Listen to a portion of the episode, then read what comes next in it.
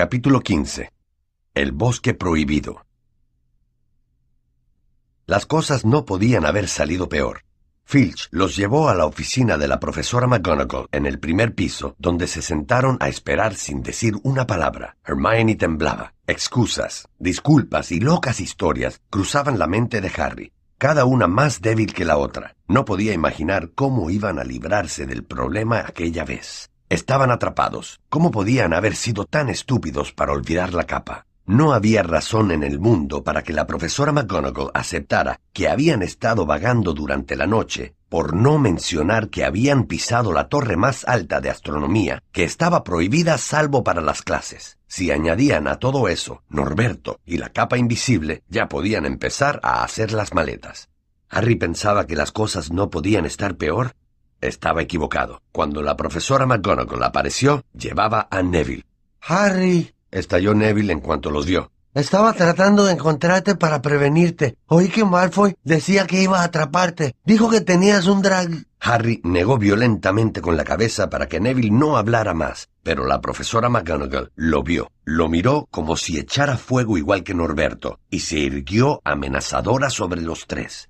Nunca lo habría creído de ninguno de ustedes. El señor Filch dice que estaban en la torre de astronomía. Es la una de la madrugada. Quiero una explicación. Esa fue la primera vez que Hermione no pudo contestar a una pregunta de un profesor. Miraba fijamente sus pantuflas, tan rígida como una estatua. Creo que sé lo que ha sucedido, dijo la profesora McGonagall. No hace falta ser un genio para descubrirlo. Te inventaste una historia sobre un dragón para que Draco Malfoy saliera de la cama y se metiera en líos. Te he atrapado. Supongo que te habrá parecido divertido que Longbottom oyera la historia y también la creyera, ¿no? Harry captó la mirada de Neville y trató de decirle sin palabras que aquello no era verdad, porque Neville parecía asombrado y herido. Pobre metepatas Neville. Harry sabía lo que debía haberle costado buscarlos en la oscuridad para prevenirlos. Estoy disgustada, dijo la profesora McGonagall. Cuatro alumnos fuera de la cama en una noche. Nunca había oído una cosa así. Tú, Granger, pensaba que tenías más sentido común. Y en cuanto a ti, Potter, creía que Gryffindor significaba más para ti. Los tres sufrirán castigos. Sí, tú también, Longbottom. Nada te da derecho a pasearte por el colegio durante la noche, en especial en estos días. Es muy peligroso y se les descontarán 50 puntos de Gryffindor. ¿50? Resopló Harry. Iban a perder el primer puesto, lo que había ganado en el último partido de Quidditch. ¡Cincuenta puntos cada uno! dijo la profesora McGonagall, resoplando a través de su nariz puntiaguda. Profesora, por favor, usted... usted no... No me digas lo que puedo o no puedo hacer, Potter. Ahora, vuelvan a la cama todos. Nunca me he sentido tan avergonzada de unos alumnos de Gryffindor. 150 puntos perdidos. Esto situaba a Gryffindor en el último lugar. En una noche habían acabado con cualquier posibilidad de que Gryffindor ganara la copa de las casas. Harry sentía como si le retorcieran el estómago. ¿Cómo podrían arreglarlo? Harry no durmió aquella noche. Podía oír el llanto de Neville, que duró horas. No se le ocurría nada que decir para consolarlo. Sabía que Neville, como él mismo, tenía miedo de que amaneciera, ¿Qué sucedería cuando el resto de los Gryffindor descubrieran lo que habían hecho? Al principio, los Gryffindors, que pasaban frente al gigantesco reloj de arena que informaba de la puntuación de la casa, pensaron que había un error. ¿Cómo iban a tener súbitamente 150 puntos menos que el día anterior? Y luego se propagó la historia. Harry Potter, el famoso Harry Potter, el héroe de dos partidos de Quidditch, les había hecho perder todos esos puntos, él y otros dos estúpidos de primer año. De ser una de las personas más populares y admiradas del colegio, Harry súbitamente era el más detestado. Hasta los de Ravenclaw y Hufflepuff le giraban la cara, porque todos habían deseado ver a Slytherin perdiendo la copa. Por donde quiera que Harry pasara, lo señalaban con el dedo, y no se molestaban en bajar la voz para insultarlo. Los de Slytherin, por su parte, lo aplaudían y lo vitoreaban diciendo Gracias, Potter, te debemos una. Solo Ron lo apoyaba. Se olvidarán en unas semanas. Fred y George han perdido puntos muchas veces desde que están aquí, y la gente sigue apreciándolos. Pero nunca han perdido 150 puntos de una vez, ¿verdad? dijo Harry tristemente. Bueno, no, admitió Ron. Era un poco tarde para reparar los daños, pero Harry se juró que, de ahí en adelante, no se metería en cosas que no le incumbieran. Todo había pasado por andar averiguando y espiando. Se sentía tan avergonzado que fue a ver a Wood y le ofreció su renuncia. ¿Renunciar? exclamó Wood. ¿Qué ganaríamos con eso? ¿Cómo vamos a recuperar puntos si no podemos jugar al Quidditch? Pero hasta el Quidditch había perdido su atractivo. El resto del equipo no le hablaba durante el entrenamiento, y si tenían que hablar de él, lo llamaban el buscador. Hermione y Neville también sufrían. No pasaban tantos malos ratos como Harry porque no eran tan conocidos, pero nadie les hablaba. Hermione había dejado de llamar la atención en clase y se quedaba con la cabeza baja trabajando en silencio. Harry casi estaba contento de que se aproximaran los exámenes. Las lecciones que tenían que repasar alejaban sus desgracias de su mente. Él, Ron y Hermione se quedaban juntos, trabajando hasta altas horas de la noche, tratando de recordar los ingredientes de complicadas pociones, aprendiendo de memoria hechizos y encantamientos y repitiendo las fechas de descubrimientos mágicos y rebeliones de duendes. Y entonces, una semana antes de que empezaran los exámenes, las nuevas resoluciones de Harry de no interferir en nada que no le concerniera sufrieron una prueba inesperada. Una tarde, que salía solo de la biblioteca, oyó que alguien gemía en un aula frente a él. Mientras se acercaba, oyó la voz de Quirrell. No, no, no, otra vez no, por favor. Parecía que alguien estaba amenazándolo. Harry se acercó. Muy bien, muy bien. Oyó que Quirrell sollozaba. Al segundo siguiente, Quirrell salió apresuradamente del aula, enderezándose el turbante. Estaba pálido y parecía a punto de llorar. Desapareció de su vista y Harry pensó que ni siquiera lo había visto. Esperó hasta que dejaron de oírse los pasos de Quirrell y entonces inspeccionó el aula. Parecía vacía, pero la puerta del otro extremo estaba entreabierta.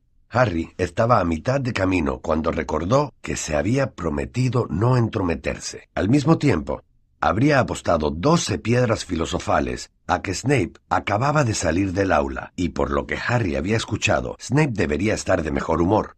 Quirrell parecía haberse rendido finalmente. Harry regresó a la biblioteca, donde Hermione examinaba de astronomía a Ron. Harry les contó lo que había oído. Entonces Snape lo hizo, dijo Ron. Si Quirrell le dijo cómo romper el encantamiento antifuerzas oscuras. Pero todavía queda Fluffy, dijo Hermione. Tal vez Snape ha descubierto cómo sortearlo sin preguntarle a Hagrid, dijo Ron, mirando los miles de libros que los rodeaban. Seguro que por aquí hay un libro que dice cómo burlar a un perro gigante de tres cabezas. ¿Qué vamos a hacer, Harry? La luz de la aventura brillaba otra vez en los ojos de Ron, pero Hermione respondió antes de que Harry lo hiciera. Ir a ver a Dumbledore. Es lo que debimos hacer hace tiempo. Si se nos ocurre intentar algo nosotros solos, seguro que saldrá mal, pero no tenemos pruebas exclamó Harry. Quirrell está demasiado atemorizado para respaldarnos. Snape solo tiene que decir que no sabía cómo entró el troll en Halloween y que él no estaba cerca del tercer piso en ese momento. ¿A quién piensan que van a creer? ¿A él o a nosotros? No es exactamente un secreto que lo detestamos. Dumbledore creerá que nos lo hemos inventado para hacer que lo echen. Filch no nos ayudaría aunque su vida dependiera de ello. Es demasiado amigo de Snape y cuantos más alumnos pueda echar, mejor para él. Y no olviden que se supone que no sabemos nada sobre la piedra o Fluffy. Serían muchas explicaciones. Hermione pareció convencida, pero Ron no. ¿Si investigamos solo un poco? No, dijo Harry en tono terminante. Ya hemos investigado demasiado. Acercó un mapa de Júpiter a su mesa y comenzó a aprenderse los nombres de sus lunas. A la mañana siguiente llegaron notas para Harry, Hermione y Neville en la mesa del desayuno. Eran todas iguales. Su castigo tendrá lugar a las once de la noche. El señor Filch los espera en el vestíbulo de entrada. Profesora M. McGonagall. En medio de la furia que sentía por los puntos perdidos, Harry había olvidado que tenían castigos pendientes. De alguna manera, esperaba que Hermione se quejara por tener que perder una noche de estudio, pero la muchacha no dijo una palabra. Como Harry, sentía que se merecían lo que les tocara. A las once de aquella noche, se despidieron de Ron en la sala común y bajaron al vestíbulo de entrada con Neville. Filch ya estaba allí, así como Malfoy. Harry tampoco recordaba que también habían castigado a Malfoy. Síganme, dijo Filch, encendiendo un farol y conduciéndolos hacia afuera. Seguro que lo pensarán dos veces antes de faltar a otra regla de la escuela, ¿verdad? dijo mirándolos con aire burlón. Oh, sí, trabajo duro y dolor son los mejores maestros, si quieren mi opinión. Es una lástima que hayan abandonado los viejos castigos colgarlos de las muñecas del techo unos pocos días. Yo todavía tengo las cadenas en mi oficina. Las mantengo engrasadas por si alguna vez son necesarias. Bien, allá vamos, y no piensen en escapar, porque será peor para ustedes si lo hacen. Se fueron cruzando el oscuro parque. Neville comenzó a respirar con dificultad. Harry se preguntó cuál sería el castigo que les esperaba. Debía ser algo verdaderamente horrible, o Filch no estaría tan contento. La luna brillaba, pero las nubes la tapaban, dejándolos en la oscuridad. Adelante, Harry pudo ver las ventanas iluminadas de la cabaña de Hagrid. Entonces oyeron un grito lejano. ¿Eres tú, Filch? Date prisa. Quiero empezar de una vez. El corazón de Harry se animó. Si iban a estar con Hagrid, no podía ser tan malo. El alivio debió de aparecer en su cara, porque Filch dijo, Supongo que crees que vas a divertirte con ese papanatas, ¿no? Bueno, piénsalo mejor, muchacho. Es al bosque a donde irán, y mucho me habré equivocado si vuelven todos enteros. Al oír aquello, Neville dejó escapar un gemido, y Malfoy se detuvo de golpe. ¿El bosque? repitió, y no parecía tan indiferente como de costumbre. Hay toda clase de cosas allí. Dicen que hay hombres lobo. Neville se aferró a la manga de la túnica de Harry y dejó escapar un ruido ahogado. Eso es problema de ustedes, ¿no? dijo Filch con regocijo. Tendrían que haber pensado en los hombres lobo antes de meterse en líos. Desde la oscuridad, Hagrid fue hacia ellos a grandes zancadas, con Fang pegado a los talones. Llevaba una gran ballesta y un carcaj con flechas a la espalda. Menos mal, dijo. Estoy esperando hace media hora. ¿Todo bien, Harry? ¿Hermione? Yo no sería tan amistoso con ellos, Hagrid, dijo con frialdad Filch. Después de todo, están aquí por un castigo. Por eso llegan tarde, ¿no? dijo Hagrid, mirando con rostro ceñudo a Filch.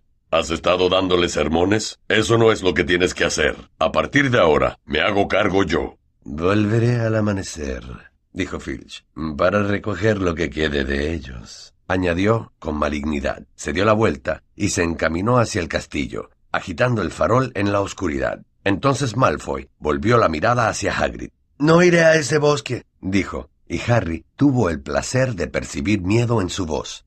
Lo harás si quieres quedarte en Hogwarts, dijo Hagrid con severidad. Cometieron un error y ahora van a pagarlo. Pero eso es para los empleados, no para los alumnos. Yo pensaba que nos harían escribir unas líneas o algo así. Si mi padre supiera que hago esto, él... Te diría que es así como se hace en Hogwarts. Gruñó Hagrid. Escribir unas líneas. ¿Y a quién le serviría eso? Harán algo que sea útil, o si no, se irán. Si crees que tu padre prefiere que te expulsen, entonces vuelve al castillo y coge tus cosas. Vete. Malfoy no se movió, miró con ira a Hagrid, pero luego bajó la mirada. Bien, entonces, dijo Hagrid. Escuchen con atención, porque lo que vamos a hacer esta noche es peligroso, y no quiero que ninguno se arriesgue. Síganme por aquí un momento. Los condujo hasta la linde del bosque. Levantando su farol, señaló hacia un estrecho sendero de tierra que desaparecía entre los espesos árboles negros. Una suave brisa les alborotó el cabello mientras miraban en dirección al bosque. Miren allí, dijo Hagrid. ¿Ven eso que brilla en la tierra? Eso plateado es sangre de unicornio. Hay por aquí un unicornio que ha sido malherido por alguien. Es la segunda vez en una semana. Me topé con uno muerto el último miércoles. Vamos a tratar de encontrar a ese pobrecito herido. Tal vez tengamos que evitar que siga sufriendo. ¿Y qué sucede si el que hirió al unicornio nos encuentra a nosotros primero? preguntó Malfoy, incapaz de ocultar el miedo en su voz. No hay ningún ser en el bosque que pueda herirlos si están conmigo.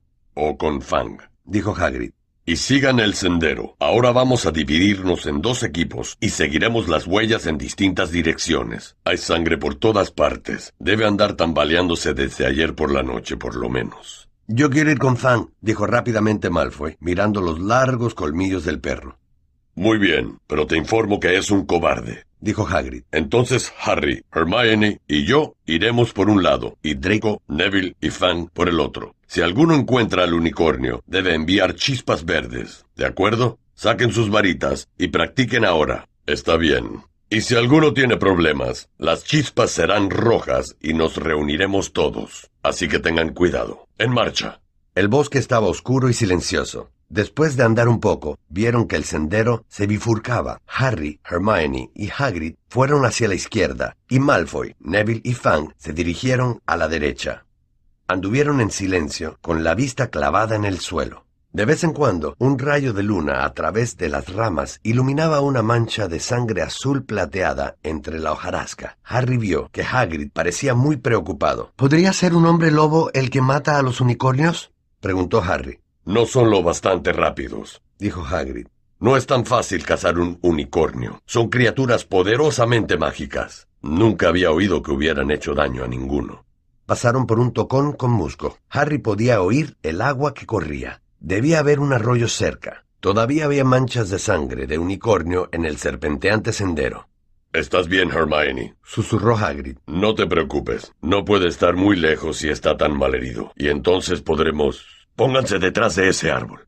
Hagrid cogió a Harry y Hermione y los arrastró fuera del sendero, detrás de un grueso roble. Sacó una flecha, la colocó en su ballesta y la levantó, listo para disparar. Los tres escucharon. Alguien se deslizaba sobre las hojas secas. Parecía como una capa que se arrastrara por el suelo. Hagrid miraba hacia el sendero oscuro, pero después de unos segundos el sonido se alejó. Lo sabía, murmuró.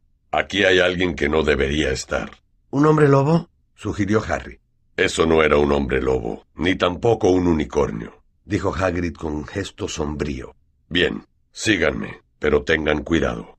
Anduvieron más lentamente, atentos a cualquier ruido. De pronto, en un claro un poco más adelante, algo se movió visiblemente. ¿Quién está ahí? gritó Hagrid. Déjese ver, estoy armado. Y apareció en el claro.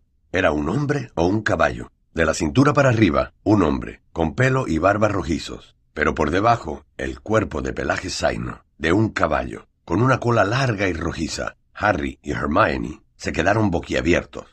Oh, eres tú, Ronan, dijo aliviado Hagrid. ¿Cómo estás? Se acercó y estrechó la mano del centauro. Muy buenas noches, Hagrid, dijo Ronan. Tenía una voz profunda y triste. ¿Ibas a dispararme?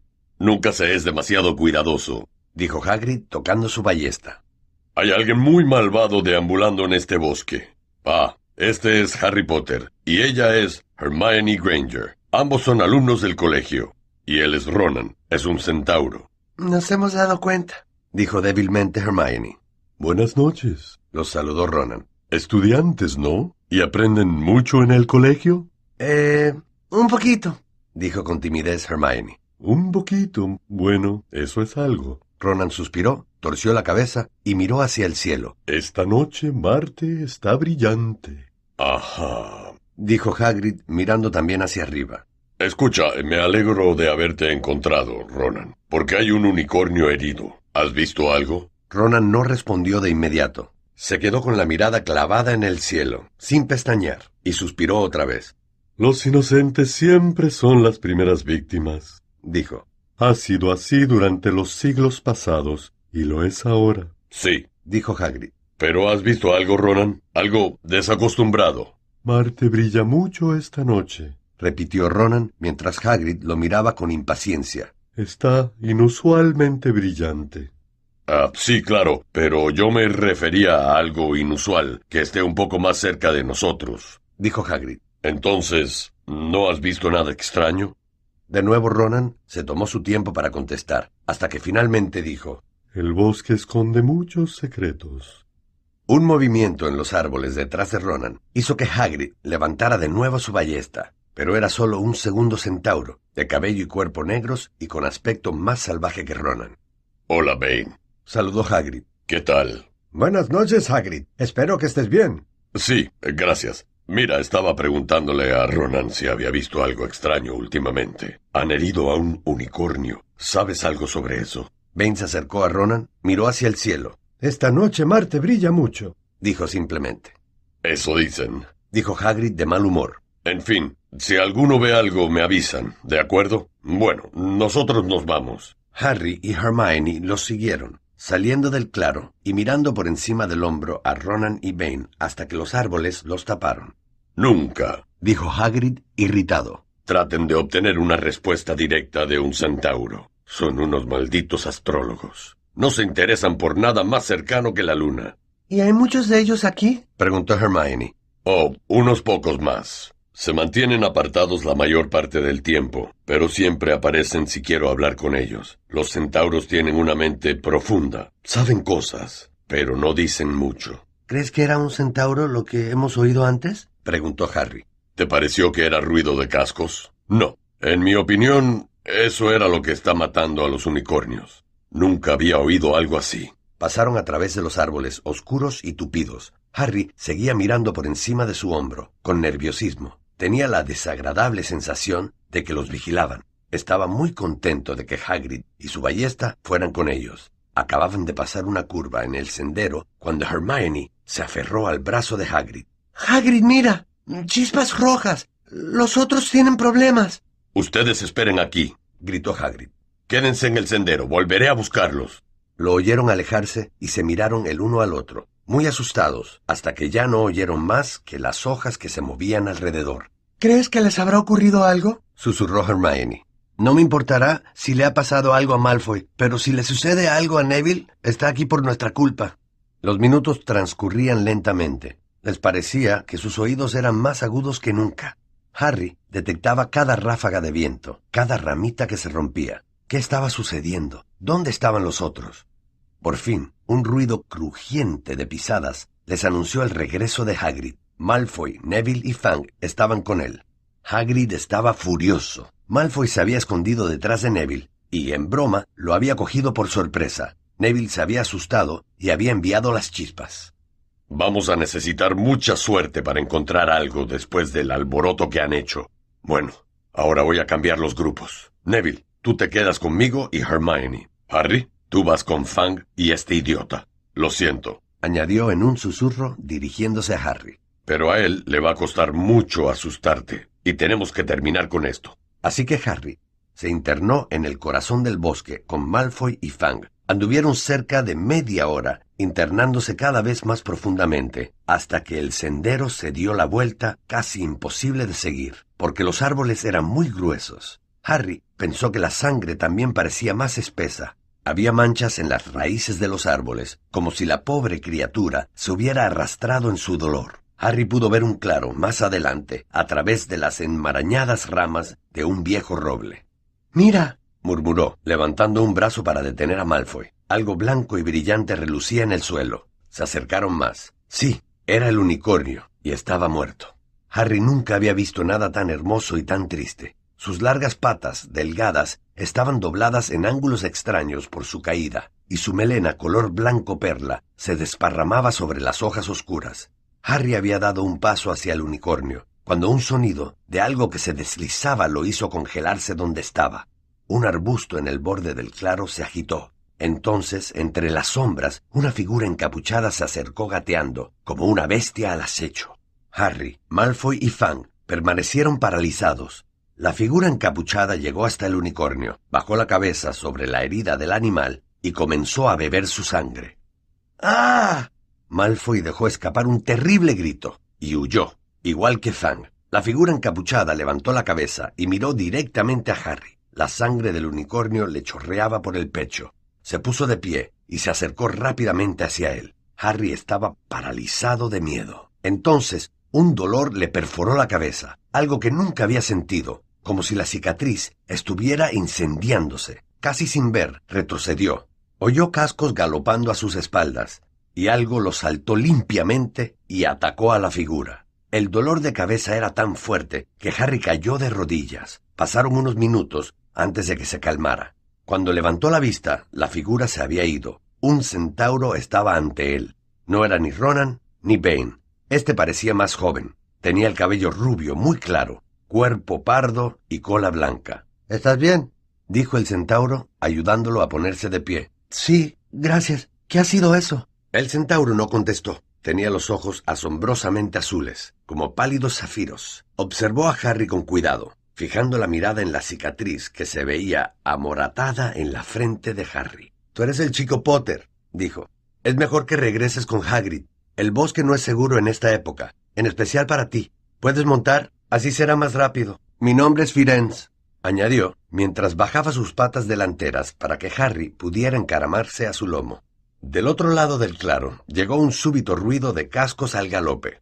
Ronan y Bane aparecieron velozmente entre los árboles resoplando y con los flancos sudados. Firenz, rugió Bane. ¿Qué estás haciendo? Tienes un humano sobre el lomo. ¿No te da vergüenza? ¿Es que eres una vulgar mula? ¿Te das cuenta de quién es? Dijo Firenze. Es el chico Potter. Cuanto más rápido se vaya del bosque, mejor. ¿Qué has estado diciéndole? Gruñó Bane. Recuerda, Firenze, juramos no oponernos a los cielos. ¿No has leído en el movimiento de los planetas lo que sucederá? Ronan pateó en el suelo con nerviosismo. Estoy seguro de que Firenze pensó que estaba obrando de la mejor manera posible. Dijo con voz sombría. Bane pateó con los cuartos traseros enfadado. La mejor manera posible. ¿Qué tiene que ver eso con nosotros? Los centauros debemos ocuparnos de lo que está vaticinado. No es asunto nuestro el andar como burros buscando humanos extraviados en nuestro bosque. De pronto Firenze levantó las patas con furia y Harry tuvo que aferrarse para no caer. ¿No has visto a ese unicornio? Preguntó Firenze a Bane. ¿No comprendes por qué lo han matado? ¿O los planetas no te han permitido saber ese secreto? Yo me lanzaré contra el que esté al acecho de este bosque, y con humanos sobre mi lomo si tengo que hacerlo. Y Firenze partió rápidamente, con Harry sujetándose lo mejor que podía. Dejaron atrás a Ronan y Bane, que se internaron entre los árboles. Harry no entendía lo sucedido. ¿Por qué Bane está tan enfadado? preguntó. Y a propósito, ¿qué era esa cosa de la que me salvaste? Firenze redujo el paso y previno a Harry que tuviera la cabeza agachada por las ramas bajas pero no contestó. Siguieron andando entre los árboles y en silencio durante tanto tiempo que Harry creyó que Firenze no volvería a hablarle. Sin embargo, cuando llegaron a un lugar particularmente tupido, Firenze se detuvo. Harry Potter, ¿sabes para qué se utiliza la sangre de unicornio? No, dijo Harry, asombrado por la extraña pregunta. En la clase de pociones solamente utilizamos los cuernos y el pelo de la cola de unicornio. Eso es porque matar un unicornio es algo monstruoso, dijo Firenze. Solo alguien que no tenga nada que perder y todo para ganar puede cometer semejante crimen. La sangre de unicornio te mantiene con vida incluso si estás al borde de la muerte, pero a un precio terrible. Si uno mata algo puro e indefenso para salvarse a sí mismo, conseguirá media vida, una vida maldita, desde el momento en que la sangre toque sus labios. Harry clavó la mirada en la nuca de Firenze, que parecía de plata a la luz de la luna. Pero, ¿quién estaría tan desesperado? se preguntó en voz alta. Si vas a estar maldito para siempre, la muerte es mejor, ¿no? Es así, dijo Firenze. A menos que lo único que necesites sea mantenerte vivo el tiempo suficiente para beber algo más, algo que te devuelva toda tu fuerza y poder, algo que haga que nunca mueras. Harry Potter, ¿sabes qué está escondido en el colegio en este preciso momento? La piedra filosofal, por supuesto, el elixir de vida. Pero no entiendo quién ¿No te viene a la memoria nadie que haya esperado muchos años para regresar al poder, que esté aferrado a la vida, esperando su oportunidad? Fue como si un puño de hierro cayera súbitamente sobre la cabeza de Harry.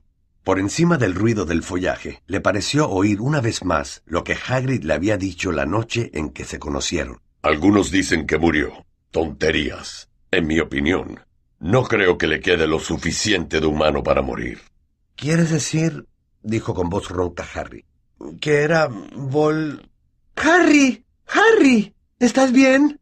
Hermione corría hacia ellos por el sendero, con Hagrid resoplando tras ella. Estoy bien, dijo Harry, casi sin saber lo que contestaba. El unicornio está muerto, Hagrid. Está en ese claro de atrás. Aquí es donde te dejo, murmuró Firenze, mientras Hagrid corría a examinar al unicornio.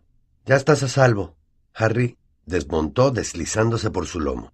Buena suerte, Harry Potter, dijo Firenze. Los planetas ya han sido leídos erróneamente antes, hasta por centauros. Espero que esta sea una de esas veces. Se dio la vuelta y se internó en lo más profundo del bosque, dejando a Harry temblando. Ron se había quedado dormido en la oscuridad de la sala común esperando a que volvieran. Cuando Harry lo sacudió para despertarlo, gritó algo sobre faltas en Quidditch. Sin embargo, en unos segundos estaba con los ojos muy abiertos mientras Harry les contaba a él y a Hermione lo que había sucedido en el bosque. Harry no podía sentarse. Se paseaba de un lado al otro ante la chimenea. Todavía temblaba. Snape quiere la piedra para Voldemort, y Voldemort está esperando en el bosque. Y todo el tiempo pensábamos que Snape solo quería ser rico. Deja de decir el nombre, dijo Ron en un aterrorizado susurro, como si pensara que Voldemort podría oírlos. Harry no lo escuchó. Firenze me salvó, pero no debió haberlo hecho. Bane estaba furioso. Hablaba de interferir en lo que los planetas dicen que sucederá. Deben de decir que Voldemort ha vuelto. Ben piensa que Firenze debió dejar que Voldemort me matara. Supongo que eso también está escrito en las estrellas. ¿Quieres dejar de repetir el nombre? dijo Ron. Así que lo único que tengo que hacer es esperar que Snape robe la piedra. Continuó febrilmente Harry. Entonces, Voldemort podrá venir y terminar conmigo. Bueno, supongo que Bane estará contento.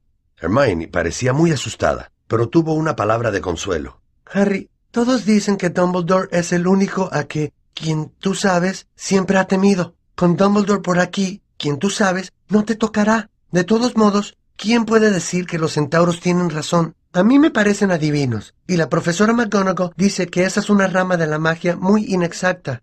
El cielo ya estaba iluminado cuando terminaron de hablar. Se fueron a la cama, agotados, con las gargantas secas. Pero las sorpresas de aquella noche no habían terminado. Cuando Harry abrió la cama, encontró bajo las sábanas su capa invisible, cuidadosamente doblada. Tenía sujeta una nota, por si acaso.